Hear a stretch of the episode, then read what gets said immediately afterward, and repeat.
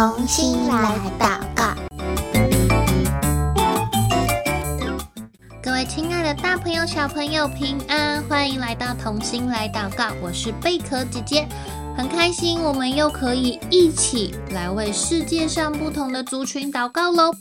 这一集的内容呢，我们继续要为菲律宾的族群祷告，而且它是另一群住在山上的原住民哦。他们是谁呢？今天的内容在宣教日影二零二四年三月一号的内容。如果手边有宣教日影的小朋友，可以帮我翻开来，找到三月一号，你就可以看到今天我们所要认识以及祷告的这个族群叫什么名字喽。这一群人呢，住在山上的原住民。上一集我们也是住在山上的原住民，对不对？还记不记得他们叫什么名字？对，上一集是苏巴农人。这一集呢，我们要祷告的这个原住民，他们叫做马诺伯人。马诺伯人呢，他们有非常丰富的草药知识，是连现在的学者都感到非常惊艳的草药知识哦。怎么说呢？这群原住民为什么这么会用草药啊？他们的草药真的这么厉害吗？在棉兰老岛南部的原住民马诺伯人，他们以独特的民俗草药知识而闻名。一般的人，如果你被眼镜王蛇咬伤，通常在十五分钟内就会死掉了，因为它的毒太毒了。但是如果呢，你身边有马诺伯人在旁边的话，哇，那就有机会可以救你一命哦，因为呢，马诺伯族人他们会先用泡在椰子油里面的敌手藤，就是一种藤蔓，来敷在被蛇咬伤的伤口处，然后呢，再把患者送到遥远的镇上去给医生看，因为在他们所居住的深山里面是没有医院、没有医疗资源的，所以他们都要到比较远的镇上才能够有医院、有医生。所以通常如果这个患者他是被眼镜王蛇咬伤，然后又被送到这么远的医院来，超过十五分钟以上的路程还活着的时候，医生都会感到非常的惊讶，觉得啊，你被这个毒蛇咬了，竟然还能够活这么久，还可以来让我救你，送到医院让医生救你，真的是太惊讶了。生物学家们他们在马诺伯人的传统草药中，就发现了九十多种非常有医疗价值的草药。可是呢，这些草药很多都是马诺伯人他们生活的地区特有的品种。但是学者们他们要研究草药的过程，其实很不容易耶。为什么啊？他们为了要研究马诺伯人他们所使用的这些草药，就必须要去到他们所居住的那些地方，就是那些山里面。可是每一次他们要进入这个山里面之前，马诺伯人的巫医，就是像巫师的这种角色，他们巫医就要献祭，要请示他们部落的神明，要透过一个献祭的仪式来征求这个神明今天让不让这一群学者们进入我们的森林啊？那有的时候。这个仪式当中，就得到神明说：“哦，不可以。”所以哇，学者好不容易走过去，那个要进入山里面，然后到了那边仪式的时候，发现哦，今天不能进去，他们又要回家了。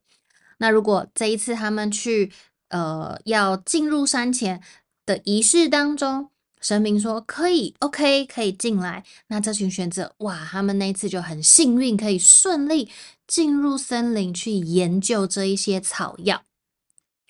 在马诺伯人的部落当中，巫医是非常德高望重的，因为他掌管了所有的药草知识。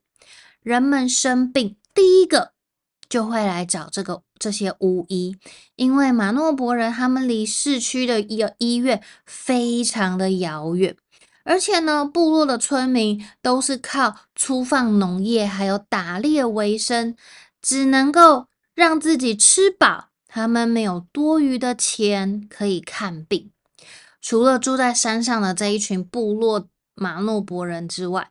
连平地的穷人哦，有的时候他们生病或者是呃不舒服的时候，他们就会带着病痛还有恐惧上山寻找马诺伯巫医，希望能够从在这边得到医治。那马诺伯的巫医就是住在深山里面，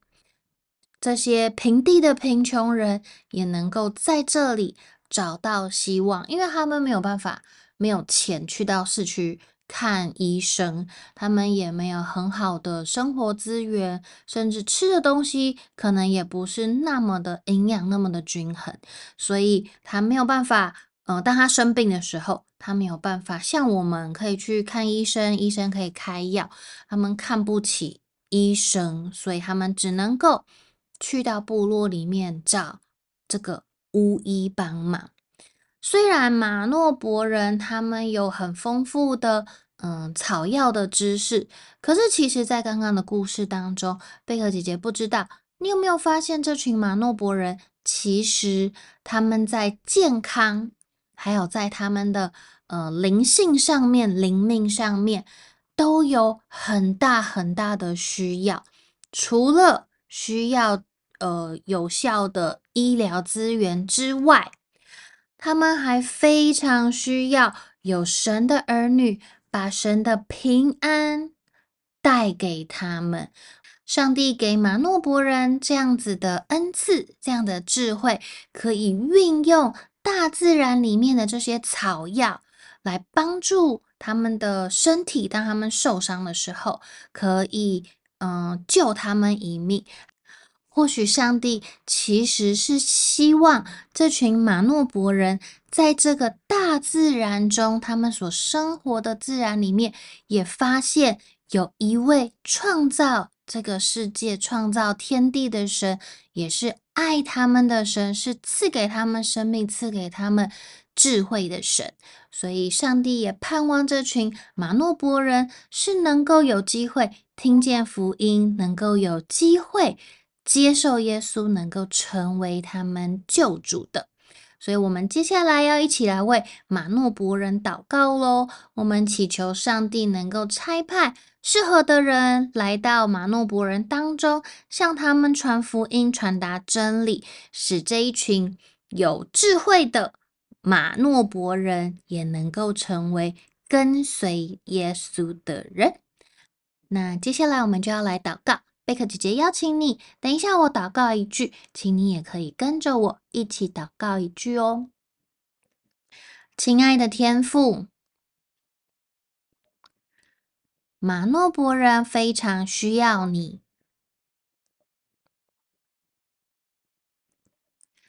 不仅是在灵命上的需要，他们也需要医疗的资源。求你兴起适合的人，向马诺伯人布道，把福音传给他们，使他们得着平安。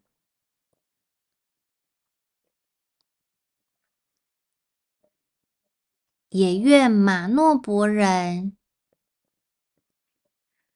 能够跟随你，寻求这位医治的主。谢谢主耶稣，听我的祷告，奉主耶稣基督的名求，阿门。今天是最后一集，为菲律宾祷告。下一集我们又要去到新的国家了，同时它也是全球气候风险指数前三名喽，代表它是更危险、更紧迫、更脆弱的国家。下一集我们要去哪里呢？下一集再告诉你喽。今天的同心爱祷告到这边先告一个段落了，下一集再见，拜拜。